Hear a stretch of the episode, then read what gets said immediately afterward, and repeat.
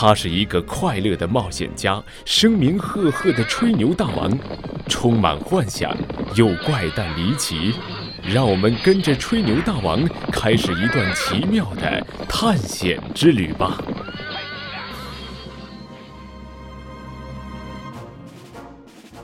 战场奇遇。作为骑士，在战场上冲锋陷阵是我们的光荣使命。我也算久经沙场的猛将。现在，我给大家讲一讲我在土耳其战争中的奇遇吧。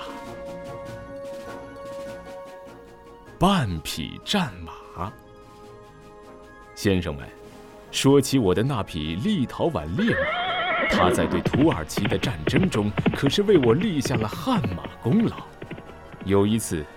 我们对土耳其人占领的奥克查科夫要塞发起了进攻。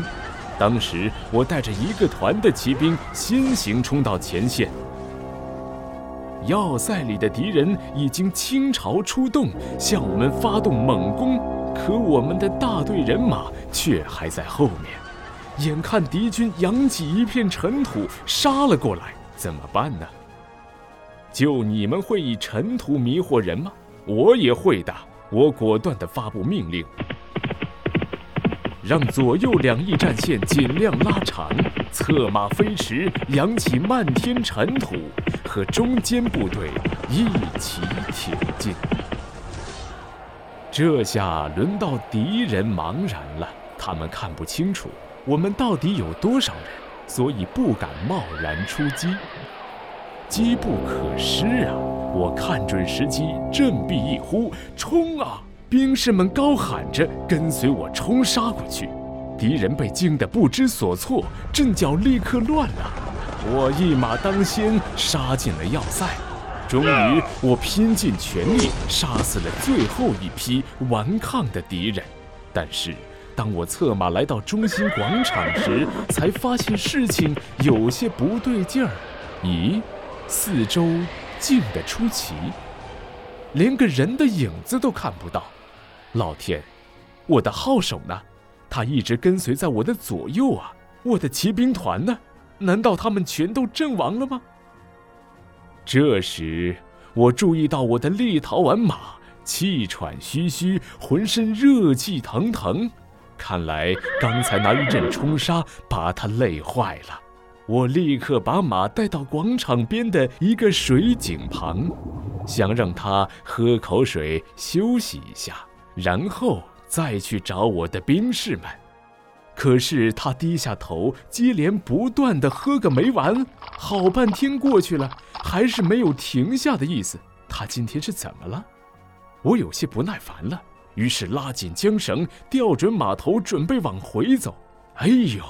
眼前的景象把我吓了一跳，我那匹战功卓著的战马的后半身竟然没有了。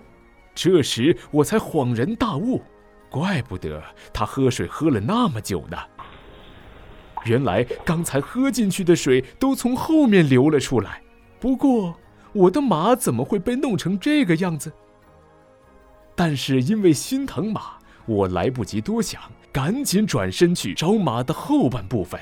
就在这时，我的马夫气喘吁吁地跑了过来，一看到我就高兴地大叫：“您的马跑得太快了，把我们落得老远。您和敌人一起进了要塞，我们亲眼看见的。